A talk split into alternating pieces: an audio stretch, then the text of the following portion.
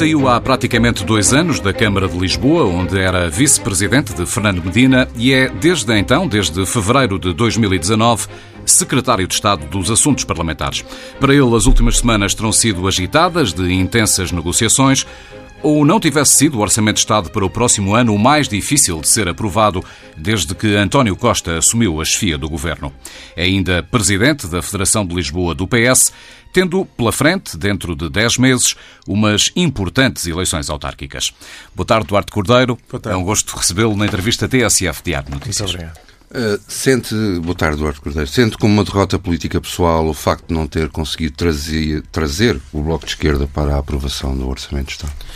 Não, de todo. Um, o Governo fez o que pôde para que o Bloco de Esquerda participasse neste processo e viabilizasse o Orçamento de Estado, fez as aproximações que, que eram, foram significativas e entendo que foi uma opção política estratégica do Bloco de Esquerda votar contra eh, este Orçamento de Estado, algo que eh, no nosso entender, ficou mais claro quando, no processo da especialidade, o Bloco de Esquerda apresentou apenas 12 propostas eh, que incidiam essencialmente em pontos de divergência daquilo que tinham sido as conversas que tínhamos tido. E, portanto, para mim foi evidente que foi uma opção do Bloco de Esquerda eh, afastar-se do Orçamento de Estado e do Governo neste momento e para nós foi uma decisão que nós condenamos, até porque entendemos que era necessária mais do que até porventura noutros momentos, face à crise que estamos a viver. Uh, uh Acha que, portanto, na sua convicção, que o Bloco de Esquerda teria votado contra, independentemente do conteúdo da proposta?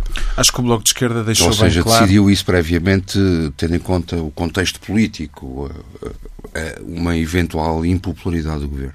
Sim, acho que o Bloco de Esquerda deixou claro e para nós foi evidente que, que, se sentiu que a crise ia ser, ia ser grande, que o governo ia naturalmente, fruto da crise, passar por período, por um período de dificuldade, de impopularidade, e o Bloco de Esquerda eh, não facilitou em nenhum momento o processo da negociação, eh, procurando, e volto a referir, no processo da especialidade, incidir nas matérias que divergíamos. Trabalhámos bastante, aproximámos-nos, mas eh, no final isso contou pouco para a decisão do Bloco de Esquerda e o Bloco de Esquerda tem que responder pela não participação e pela, não, pela, votação, pela, pela sua votação no Orçamento de Estado. Já estava no governo durante, na parte final da Geringonça 1, não é?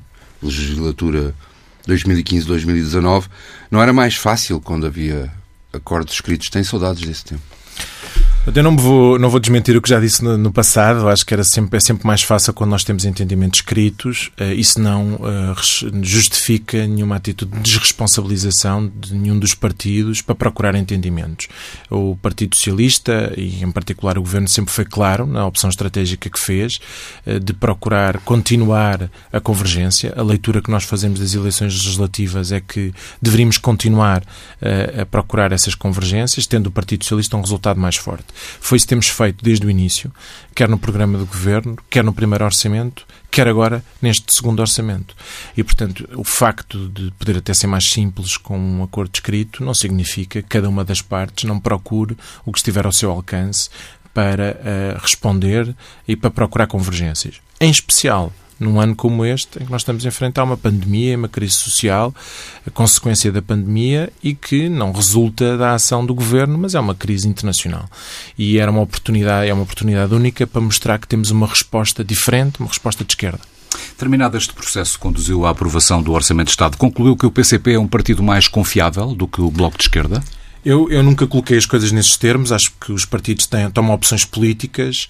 Uh, neste caso, o PCP tomou uma opção política de procurar trabalhar até ao fim nas aproximações para conseguirmos aprovar um orçamento com avanços, com respostas em vários domínios, uh, dentro daquilo que são até mesmo as prioridades que o Governo definiu. O Governo definiu como prioridades uh, para este orçamento combater a pandemia, proteger as pessoas, os trabalhadores, apoiar, apoiar a economia.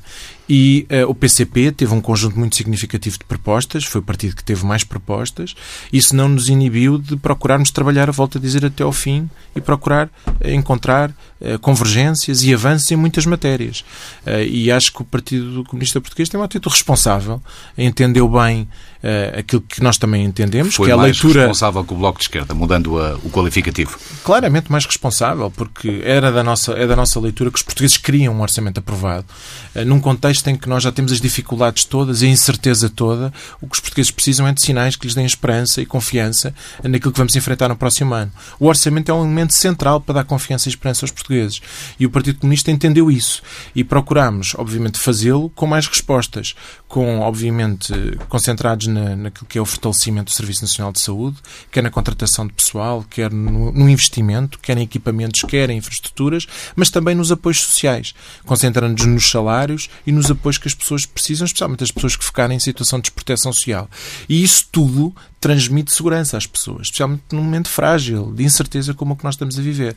Felizmente, a última semana foi uma semana que nos permitiu ter um conjunto de sinais positivos, de esperança. Não só o orçamento foi aprovado, como pudemos ap apresentar ontem o plano de vacinação, que também é um elemento de, que confere alguma uh, esperança aos portugueses, como também, uh, segundo a ação ontem do Infarmed, podemos já ter passado pelo pico do ponto de vista de, de, do número de, de, de, casos desta segunda vaga, algo que também é, acho, positivo do ponto de vista de sinais. Parecem incríveis as sondagens que parecem mostrar que o Bloco perde apoio uh, eleitoral quando vota contra o Orçamento de Estado.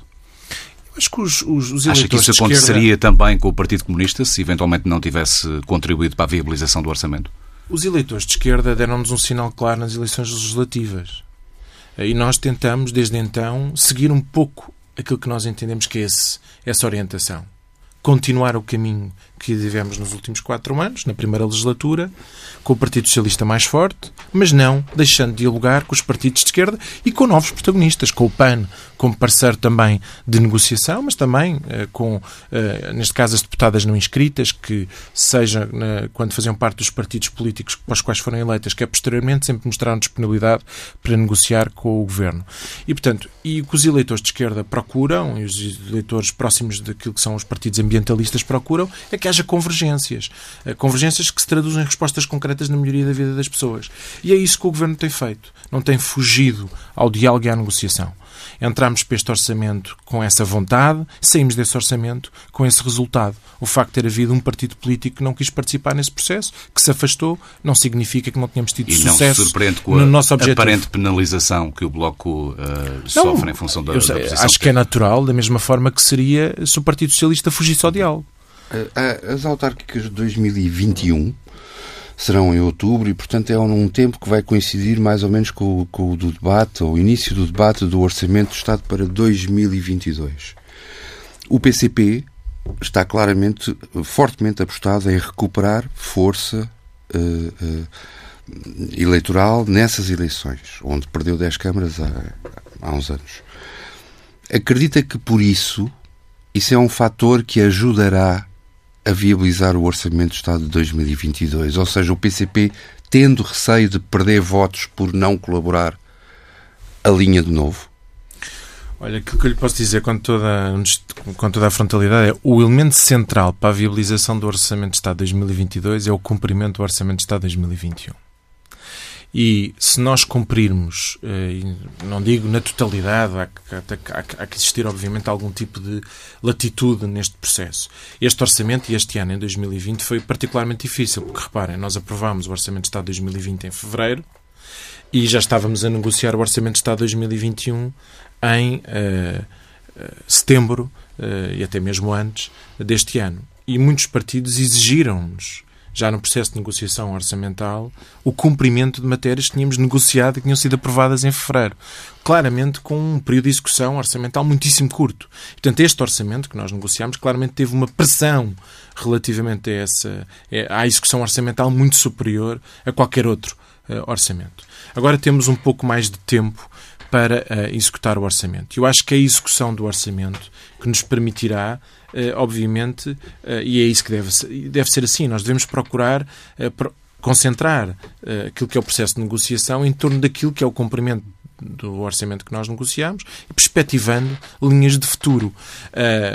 Tudo o resto dependerá muito do contexto, daquilo que nós vamos, vamos viver. Se, se, se correrá, obviamente, se a retoma económica uh, ocorrerá dentro do cenário que nós estipulamos no Orçamento de Estado, nós conseguirmos, obviamente, cumprir os nossos objetivos do ponto de vista, por exemplo, de, de, da vacinação. Há sim um conjunto de elementos que são essenciais e acho que são determinantes para que uh, depois existam condições para prosseguirmos este caminho até ao final da legislatura. Mas eu diria que o cumprimento do Orçamento de Estado 2021 é talvez o elemento mais importante para a continuação do diálogo e para a continuação da negociação dos futuros orçamentos. Deixa-me insistir na pergunta, porque parece ir fazendo caminho a ideia de que o Governo não sobreviverá à discussão do Orçamento de Estado. Se bem entendi, não o admite sequer como provável, afasta de todo essa hipótese? Não. Do nosso lado, nós sempre encaramos a legislatura há quatro anos e entendemos que a estabilidade é fundamental, especialmente num contexto de recuperação económica. Nós estamos a viver uma crise, uma crise intensa do ponto de vista económico e social. Uh, o próximo ano é o primeiro ano de execução de um conjunto de fundos. A verdade é que o PS não está sozinho, uh, nem tem um governo maioritário. Não? não, e por isso mesmo nós temos uma atitude de negociação, de algo permanente. E não escondemos com quem queremos dialogar, uh, nem a forma como fazemos, que as negociações são absolutamente transparentes e claras. e, e por isso é que eu digo, é o cumprimento do Orçamento de Estado 2021 que nos deve dar o horizonte para, para o resto da legislatura.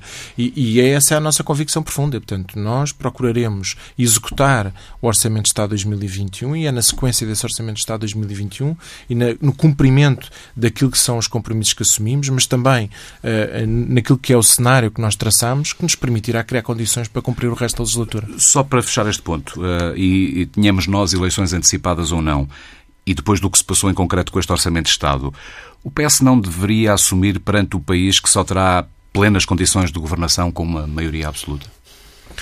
Ou o é PS partiu para, para esta legislatura de forma com uma, uma, forma muito transparente. Sinalizou, entendeu os resultados das eleições legislativas e procurou estabelecer o diálogo com os partidos políticos à nossa esquerda e ambientalistas, que não se negaram a dialogar com o Partido Socialista e que procuraram convergir. Tivemos um, um orçamento suplementar ao voto contra do Partido Comunista, na altura procuraram vaticinar que estava, obviamente, destruída qualquer margem de diálogo futuro entre o Partido Socialista e o Partido Comunista e a prova neste Orçamento de Estado de 2021 é que assim não foi. Uh, e, e assim não será no futuro. Nós nós continuaremos a ter condições se nós formos executando aquilo que nós nos vamos comprometendo. E eu acho que isto é válido para os dois lados, eh, porque todas as medidas que nós vamos aprovar constituem, obviamente, por si só, têm, têm validade por si só, mas também representam um horizonte e um caminho. Eh, e nós temos um programa do governo eh, e entendemos que o programa de governo que o Partido Socialista tem permite criar convergências deste, dentro deste campo político. E, e nós não acreditamos que seja útil uma crise política para o país, especialmente no momento de recuperação económica económica. E, portanto, o Partido Socialista e o Governo em particular continuará a fazer este caminho, convicto que o melhor que o país pode ter é alguma estabilidade no processo de recuperação. Eh, falta eleições presidenciais, vamos mudar de assunto, falta pouco mais de um mês e meio para as eleições. Eh, considerada que Marcelo Rebelo Sousa já deveria ter anunciado a sua candidatura, parece-lhe que está a fazer campanha a partir de Belém uh, ou não? Eu não, eu não vou fazer nenhum comentário relativamente a isso. Acho que, que, que acho que até o período que está previsto uh, para qualquer candidato se apresentar, está no seu direito de fazer no momento em que a lei determina. Eu sou pouco de, de acrescentar uh, prazo aos prazos que estão já definidos. Acho que o Presidente da República, se entender recandidatar, até o limite do prazo que lhe é conferido, está no direito de apresentar a sua candidatura. E acho que nós temos que aprender sempre a distinguir, uh, quando há processo de recandidatura, seja um Primeiro-Ministro, seja um Presidente da República, que tenha que existir essa dupla uh, particularidade, que é ser, ser pessoa que está no cargo e simultaneamente ser o candidato. E acho que nós todos temos maturidade democrática para saber distinguir isso. Apoia Ana Gomes, ficou desiludido por ver ver o seu partido uh, não ir por esse caminho e por ter uma, uma não opção, digamos assim? Não, não fiquei. Da altura já estava à espera que fosse essa a decisão que o Partido Socialista adotasse. É normal que o maior partido português não tenha um candidato presidencial? Já assim foi nas últimas eleições presidenciais. Eh, eu acho que as eleições presidenciais são eleições. Não justifica que seja normal. Sim, eu, eu, eu Parte sempre do princípio que as eleições presidenciais são, eh, são candidaturas individuais que depois os partidos políticos podem uh, apoiar, e no meu caso em concreto, entendo que é natural que assim seja. Recordo que eu fui diretor de campanha de Manuel Alegre numas eleições presidenciais e eu lutei para que o Partido Socialista na altura apoiasse Manuel Alegre. Dei-lhe apoio antes dele, uh, antes dele ser apoiado pelo Partido Socialista. Uh, e entendo como normal que os partidos o façam. Também entendo que, que, que a opção política seja outra uh, uh, num determinado momento e, portanto, não me choca, não me chocou há quatro anos e esta foi a opção que o Partido Socialista fez. Eu apoio a candidata Ana Gomes porque revejo-me, ela é do meu campo político. Uh, e, e, entendo que, que, vai ter um papel importante nestas eleições presidenciais. Mas parece-me ou não, quer dizer, acaba ou não por compreender esta decisão do Partido Socialista tomada numa Comissão Nacional, não, ou seja, uh, é ou não inteiramente legítimo que este governo não queira, afinal, fazer nada que possa atingir a relação com aquele que mais provavelmente será de novo Presidente da República a seguir às eleições? Eu não me é opus à decisão, participei nas duas, nas várias reuniões que existiam, não me opus à decisão e, portanto, entendo que já há quatro anos assim foi com, um, ehm, com as eleições anteriores. Um, ehm, acho que quando existe a leitura e a interpretação de que os militantes estão divididos relativamente a esta dimensão uh, e não existe uma candidatura do Partido Socialista, ou pelo menos promovida e apoiada pelo Partido Socialista, Uh, que se entenda que então hum, mais vale nós não tomarmos uma posição oficial e concentrarmos naquilo que são outras uh, dimensões da luta política nacional. E, portanto, foi essa a decisão do Partido Socialista. Isso não significa que cada dirigente, cada militante não assuma a sua posição eu, no meu caso, assumi. Explique-nos então porque é que apoia Ana Gomes, só por ela ser do Partido Socialista? Não, não, eu tive a oportunidade de explicar, até fiz um Politicamente, o que é que Ana Gomes tem sociais sobre que Marcelo Rebelo de Sousa não teve nem nunca terá e que eh, desde leva logo, a apoiá-la? Desde logo, eh, é uma candidata que eu me identifico dentro daquilo que são os meus valores políticos e, portanto, eh, eu revejo-me no percurso que Ana Gomes teve ao longo da sua vida, quer como diplomata, quer como eurodeputada, alguém que teve sempre um papel muito ativo na defesa defesa dos direitos humanos uh, e, uh, em concreto, é uma candidata progressista, de esquerda, defensora intransigente da, da liberdade e da nossa Constituição e é também uma candidata que se situa no campo daquilo que é novas tendências ambientalistas, com as quais eu também me identifico e, portanto, é uma candidata dentro daquilo que é o espaço político que eu me revejo. eu não, não subscrevo todas as posições políticas da Ana Gomes, mas também não subscreveria de muitos dos meus camaradas do Partido Socialista em muitas matérias, mas, quer dizer, eh, e portanto identifico-me uma candidatura dentro deste espectro. das posições política. políticas uh, assumidas por Marcelo Rebelo de Sousa ao longo deste mandato? Como... Sim, sim, tive a oportunidade também de dizer que eh, veja aspectos positivos no mandato do Presidente da República, desde logo eh, na relação institucional com o, governo, com o governo, e agora, mais recentemente, na concentração de esforços no combate à pandemia. Mas isso não é suficiente para eu me sentir identificado com os valores e com aquilo que são os, são os princípios que estão por trás daquilo que é a candidatura de, de, de Marcelo Rebelo de Sousa. E, portanto, eu tenho, tenho um conjunto de valores e de posições políticas de esquerda eh, e que, obviamente, dentro daquilo que são os candidatos presidenciais, a pessoa que naturalmente eu me identifico mais é Ana Gomes e, e é por isso que a apoio. E vai envolver-se pessoalmente na campanha de Ana Gomes? Quer dizer, eh, isso dependerá. Quer dizer, já dei-lhe apoio público, há, compreendo, eu sou membro do governo e, portanto, eh, farei essa gestão no tempo. Não, não tenho para já a intenção, para além do apoio público que já dei, eh, de me envolver na campanha, mas obviamente tenho conversado com a candidata, já conversei com a candidata várias vezes e, portanto, quer dizer, é uma participação que se reflete muito naquilo que é a minha posição pessoal de apoio que eu defendi nos órgãos do partido e que vou sinalizando eh, publicamente. E a Distrital de Lisboa uh, poderá colaborar de outra forma, por exemplo, na recolha de assinaturas para viabilizar a candidatura Sim, não vejo razão para que não faça. Obviamente o Partido Socialista não tem posição. Já está a fazê-lo, Duarte Cordeiro. Sim, militantes do Partido Socialista têm colaborado, obviamente, na recolha de assinaturas de Ana Gomes. Isso é algo. Tem uma estrutura de campanha própria. É natural que, eh, que dentro da estrutura de campanha da Ana Gomes sejam muitos militantes do Partido Socialista. É normal que, que depois. Mas não a distrital de uma feitos... forma institucional. Não, de forma formal, o Partido Socialista, a partir do momento em que não apoia nenhuma candidatura, não seria adequado que formalmente utilizasse todas as suas uh, infraestruturas e os seus contactos para o fazer. Mas, mas naturalmente, de forma informal, o faz e, e acho que é assim que deve ser. Acha de todo impossível que aconteça uma segunda volta? Não, não acho de todo impossível que aconteça uma segunda volta. Está a batalhar por isso, digamos assim, ou está a esforçar-se por não, isso? Não, eu acho que eu não, não estou envolvido na campanha presidencial, não, não vou esconder que não estou envolvido. Houve, houve campanhas presidenciais a que também me envolvi, inclusivamente, sem diretor de campanha, não é o caso, quer dizer, portanto, não, não acho impossível que haja uma segunda volta, dependerá daquilo que, que seja a campanha presidencial e daquilo que resulte o debate intenso que eu espero que exista eh, entre os vários candidatos. É, eu acho que espero que a Ana Gomes tenha uma candidatura que permita ter um bom resultado uh, e que uh, não só uh, afirma. O resultado só pode ser essa passagem à segunda volta, não? Imagino que sim, não é?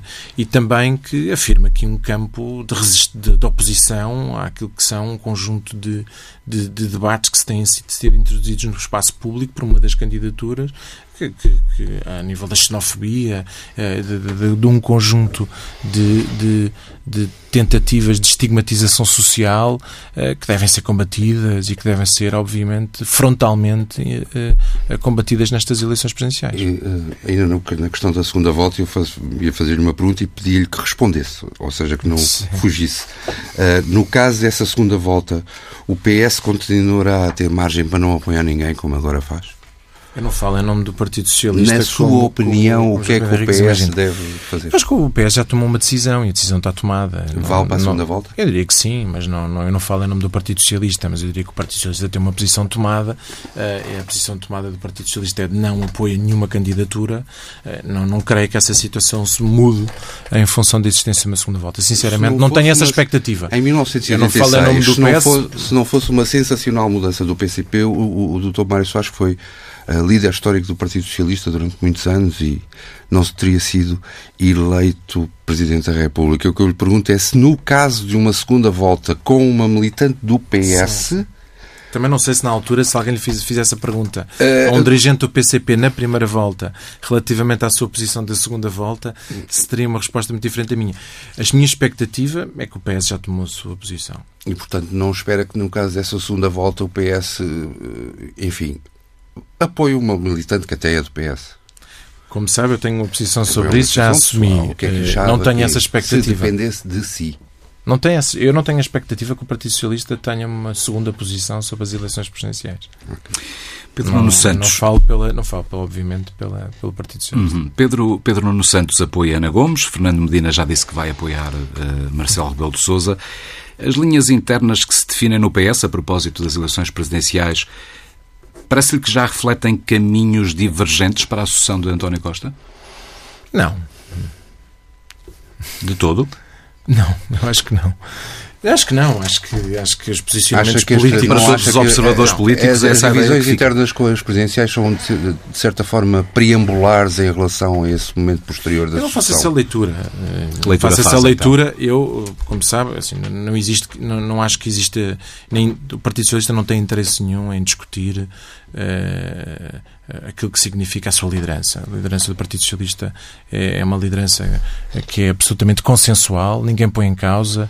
Mas não e, vai portanto, para todo sempre, imagino eu. Sim, mas isso é uma discussão que é exterior ao Partido Socialista. Não existe no nosso partido e, portanto, e não interessa ao Partido Socialista ter essa discussão. É uma discussão exterior que é muitas vezes colocada para tentar destabilizar parece o Partido claramente Socialista. haver uma nova geração dentro do Partido Socialista que legitimamente começa a pensar o futuro e claro. nesse futuro está naturalmente a sucessão de António Costa. Claro, mas aquilo que me estava a fazer a pergunta é se a leitura que eu faço relativamente às uhum. posições políticas se pode ter uma leitura sobre o futuro. Quer dizer, eh, há uma leitura sobre as posições políticas que muitos de nós temos relativamente ao Partido Socialista, àquilo que é o seu posicionamento, ao enquadramento dos valores que temos, ao, ao campo político nós estamos mais confortáveis. Isso é algo que se verifica em várias dimensões e também nas eleições presidenciais.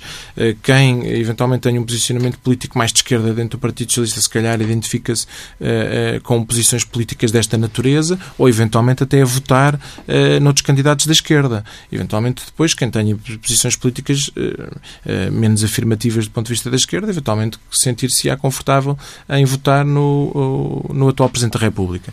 Bem, isso é natural, é dentro daquilo que é os posicionamentos políticos que cada um tem dentro do seu partido. E é isso que está a acontecer, naturalmente.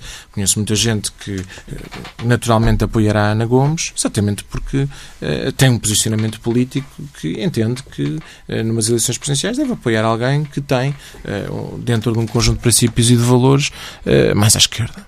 Ainda sobre o futuro do PS, mais ou menos próximo, Apoiará Pedro Nuno Santos se ele um dia for candidato à liderança do partido? Esta questão não se coloca e não me interessa a mim colocá-la politicamente. Toda a gente conhece o meu percurso político, a afinidade que eu tenho com o Pedro Nuno Santos, eh, o percurso que fizemos juntos, eh, e, portanto, conhecem quer as afinidades políticas e pessoais que eu tenho, mas essa questão não se coloca neste momento. Portanto, para além daquilo que é uh, o percurso que nós temos tido juntos e que até tivemos a oportunidade de subscrever uma moção no Congresso. Mas isso é uma matéria que, quando o momento chegar, obviamente, eu acho que cada um assumirá as suas posições. Eu acho que tenho tido um percurso paralelo, em, em, de alguma maneira um percurso conjunto com o Pedro Nuno em muitas matérias, que revela a nossa afinidade de pensamento em muitas matérias. Deixe-me centrar a, a pergunta então em si. Uh, e o Eduardo Cordeiro estará nessa batalha política, vê-se num futuro, e repetindo a expressão mais ou menos próximo, uh, como líder do PS ou é algo que afasta de todo, de absoluto? É algo que eu afasto. Não me vejo como líder do Partido Socialista. Uh, não tenho essa, não tenho essa, essa ambição mais ao lado de Pedro Nuno Santos do que assumindo uma candidatura em nome Não? Eu, eu tenho convicções dentro do Partido Socialista, sempre assumi as minhas posições políticas, nunca me furtei a assumir de que lado estava em todos os momentos, eh, quando, quando houve divisões dentro do Partido Socialista, até no passado, fiz parte de grupos parlamentares em que eu não apoiava as direções eh, do Partido Socialista e assumi isso frontalmente. Nunca escondi e quando chegou o momento nós tomamos opções, cada um deve tomar. Eu tomarei, não me, não me furtarei a, a nenhuma dessas matérias. E, portanto, e tenho afinidades políticas, não as escondo, e, e, sempre assumi as minhas posições com naturalidade e muito focadas naquilo que são uh, as minhas posições políticas. E, portanto, agora acho que toda a discussão da antecipação do futuro do Partido Socialista uh, não é positiva para o Partido Socialista e, portanto, é natural que eu não queira participar nessa discussão, porque acho que neste momento isso é, é trazido com o objetivo de tentar, de alguma forma, antecipar a ideia de que o Partido Socialista não tem ainda com António Costa um percurso longo pela frente. E, portanto, eu não participarei, obviamente, e não subscrevo essa, essas conclusões. Para si, não há dúvida de que António Costa será, nas próximas eleições, recandidato a Primeiro-Ministro. Eu espero que nós compramos a legislatura até ao fim e depois Mesmo não, não cumprindo. Eh, mas eu trabalho, nós todos trabalhamos com perspectiva. Nas próximas e, e da mesma eleições, maneira, seja quando forem, ele da mesma maneira, da mesma maneira, eu não falo para António Costa, da mesma maneira que uh, colocam perguntas fazendo cenarizações, eh, eu respondo com base naquilo que é eh, o cenário de trabalho que nós temos e aquilo que são as nossas expectativas. O Governo tem a expectativa de cumprir a legislatura até ao fim. Eh, esse é o cenário de trabalho que nós temos. Nós não trabalhamos em cenários de trabalho que não seja cumprir a legislatura até ao fim. E nós trabalhamos para encontrar entendimentos, apoios, cumprimos os orçamentos para chegar até ao fim. E é esse o trabalho que nós desenvolvemos e é essa a expectativa que temos. E, portanto, se no final desta legislatura, se o António Costa será candidato outra vez às eleições legislativas para um novo mandato, não lhe sei responder. Acho que ainda estamos muito longe dessa circunstância. Uma coisa duas, eu sei, tendo... é Primeiro-Ministro, é líder do Partido Socialista e nós queremos levar o mandato até ao fim. Tendo sido uh, duas legislaturas tão politicamente intensas, parece razoável começar a pensar um pouco na, na sucessão de António Costa. Não, no, nosso entender, no meu entender, não, porque acho que o que nós temos que realmente concentrar-nos é mesmo na governação, Uh, naquilo que é o trabalho que nós desenvolvemos, cada um com as suas responsabilidades. Uh, temos pela frente uh, uma luta muito intensa contra a pandemia, temos um plano de vacinação para cumprir, temos a recuperação económica do país para fazer e é nisso que as pessoas esperam que nós nos concentremos. Eduardo Cordeiro preside também a FAUL, Federação da Área Urbana de Lisboa do PS, a estrutura distrital do PS. E, para si é dado adquirido que Fernando Medina será novamente candidato à, à Câmara de Lisboa, terá, terá todo o seu empenho. Espero, terá todo o meu apoio e todo o meu empenho. Eh, das 11 autarquias que integram a FAUL, o Partido Socialista lidera a Câmara em 7. Eh, qual é a meta que traça? Qual é o objetivo? Uh, crescer, Nós... crescer onde?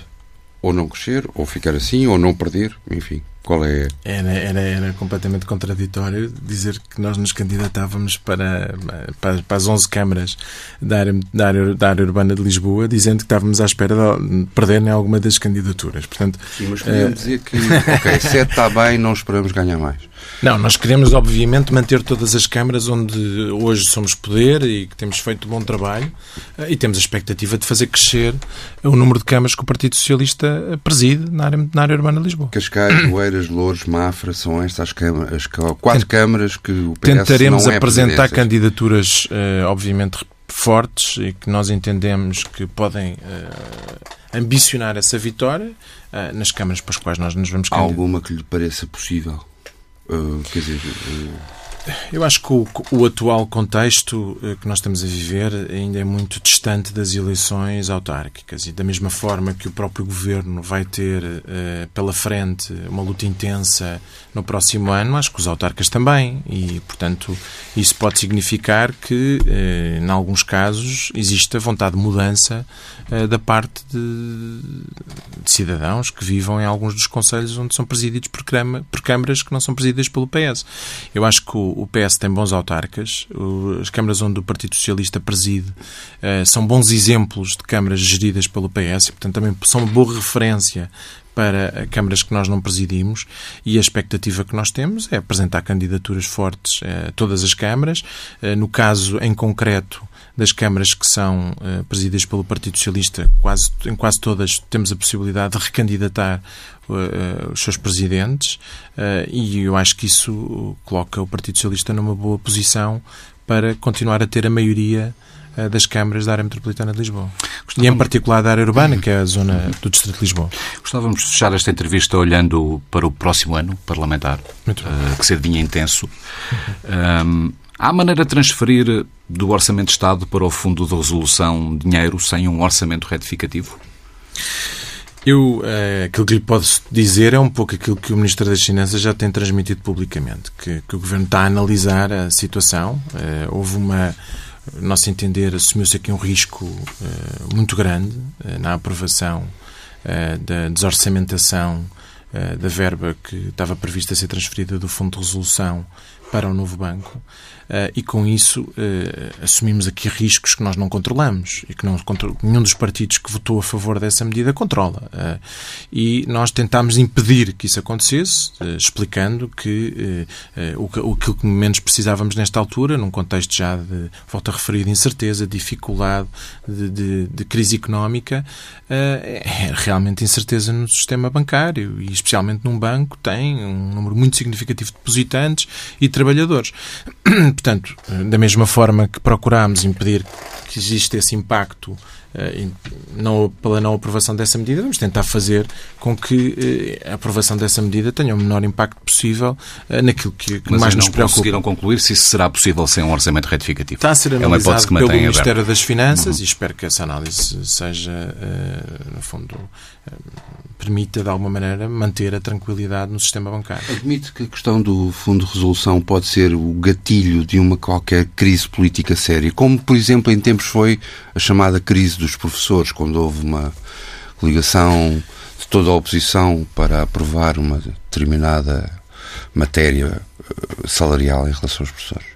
Sabendo que é uma matéria que tra trazia riscos imprevisíveis, o Governo vai se esforçar para que isso não aconteça. É, portanto, desde o primeiro momento, o Primeiro-Ministro esforçou-se para sinalizar que, do lado do Governo, vamos fazer todos os esforços para que eh, a aprovação desta medida não tenha um impacto cria uh, instabilidade, especialmente no sistema bancário, uh, que, uh, que pode criar um problema, quer do ponto de vista da confiança no sistema bancário nacional, quer ao nível das contas do próprio banco. Tem um impacto muito grande portanto, faremos tudo para que isso não aconteça. Tirando o combate à pandemia, já definiu quais os dossiês legislativos que nos próximos meses vão dominar a agenda do Governo na Assembleia da República? Eu acho que esses vão ser os centrais. Combate à pandemia, a execução do orçamento, as matérias relativas, todas as matérias relativas àquilo que é uh, as decisões que vão sendo necessárias no âmbito do estado de emergência. Eu acho que o quadro legislativo hoje está mais claro. Portanto, houve durante este ano, com os estados de emergência, a necessidade, temos uma produção legislativa extraordinária. E aí, honra seja feita, com a compreensão e a participação de todos os partidos políticos na Assembleia da República, quer na rapidez do agendamento, quer até na, na, na, na disponibilidade para discutir temas bastante complexos com um curto espaço de tempo, mas penso que hoje o quadro está mais estável, eh, mas nunca pode-se colocar a necessidade de, de haver eh, outra vez eh, produção legislativa extraordinária no âmbito da pandemia e que possa, no âmbito do momento em que estamos a viver, ser necessário. Não estamos a contar com isso à partida, portanto, eu diria que a execução do orçamento, aquilo que é a execução das medidas na área da saúde são os elementos centrais uhum. daquilo que esperamos que seja uma atividade intensa no Parlamento. Nas agendas das esquerdas, qual será o próximo dossiê eventualmente a forçar ou a proporcionar necessidade de conversas entre o Governo, o PS e o Bloco de Esquerda?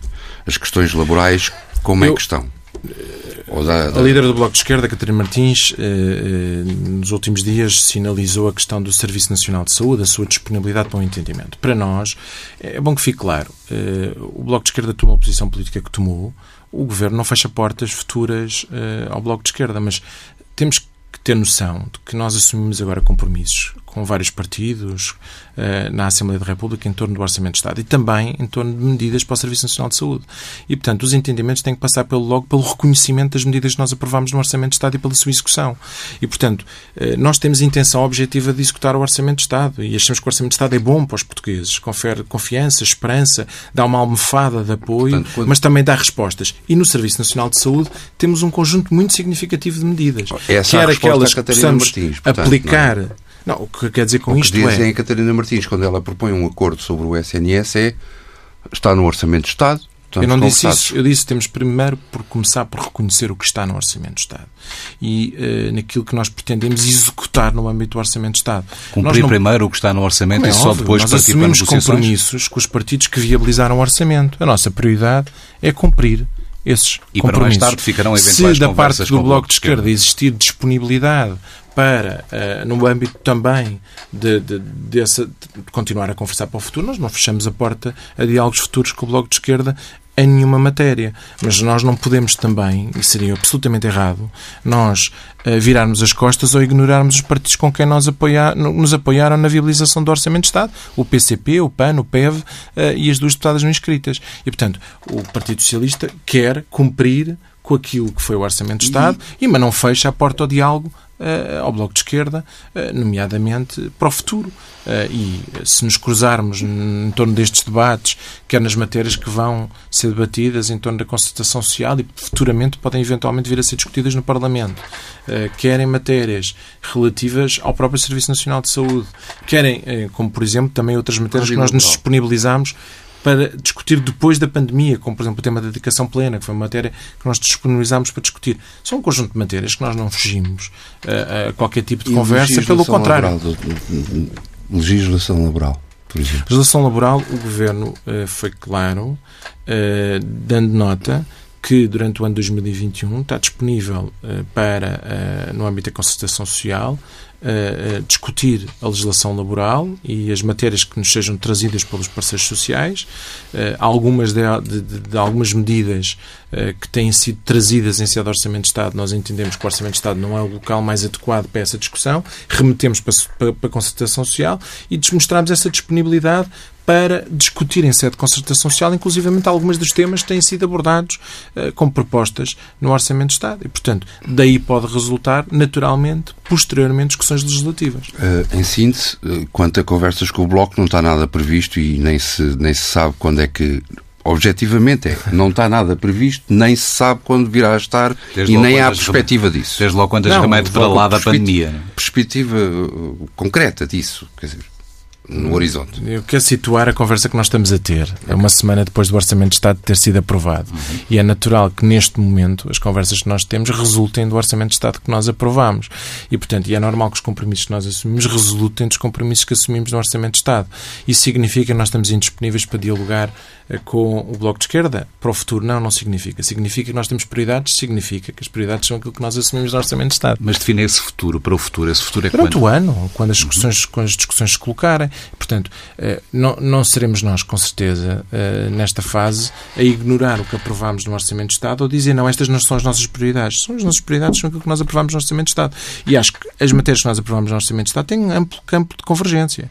E, portanto, isso permite que outros partidos políticos também convirjam nessas matérias, na forma como elas são executadas, na contribuição para a forma como elas podem ser ou não uh, uh, executadas. E, portanto, o Bloco de Esquerda, se entender, não, está exclu... não tem que se excluir desse debate. Isso percebemos, mas ouvindo, parece que não há uma grande vontade política existe, de encetar essas conversas. Referir, existe total disponibilidade uh, para eu falei em vontade política, futuro. não disponibilidade. Disponibilidade, eu, eu, eu, volto a repetir, eu volto a repetir aquilo que há pouco disse. O facto do PCP ter votado contra o orçamento suplementar não nos inibiu de continuarmos a conversar com o PCP e de conseguirmos um entendimento no âmbito do Orçamento de Estado 2020. Uh, e também não acho que o facto do Bloco de Esquerda ter votado contra nos inibirá de conversar com o Bloco de Esquerda. Agora, volto a referir que, o, que nós saímos deste Orçamento de Estado com um conjunto de compromissos, de prioridades, e é isso que nós procuraremos cumprir. E nós achamos que a melhor forma, até para o próprio Bloco de Esquerda, até para eventuais conversas com o Bloco de Esquerda, é cumprirmos com o que está no Orçamento de Estado porque o que está no Orçamento de Estado parece-nos que tem uma amplitude muito significativa, que responde a um conjunto de áreas e domínios dentro das prioridades que o Governo definiu, de combate à pandemia, de recuperação de rendimentos e de, e de proteção das pessoas, mas também de apoio à economia, que também são matérias que, penso eu, que apesar do voto do Bloco de Esquerda ser contra, que o Bloco de Esquerda dá valor. E, portanto, eh, este orçamento, volto a dizer, foi um orçamento de esquerda, aprovado com um conjunto de partidos. Nós temos um conjunto de compromissos que pretendemos cumprir. Acho que é no âmbito do compromisso destes do Orçamento de Estado, que nós, obviamente, continuaremos o diálogo à esquerda e com os partidos ambientalistas e não excluímos o Bloco de Esquerda Adicional. Eduardo Cordeiro, muito obrigado por obrigado, a entrevista TSF. Eu é que vos agradeço a oportunidade. Muito obrigado.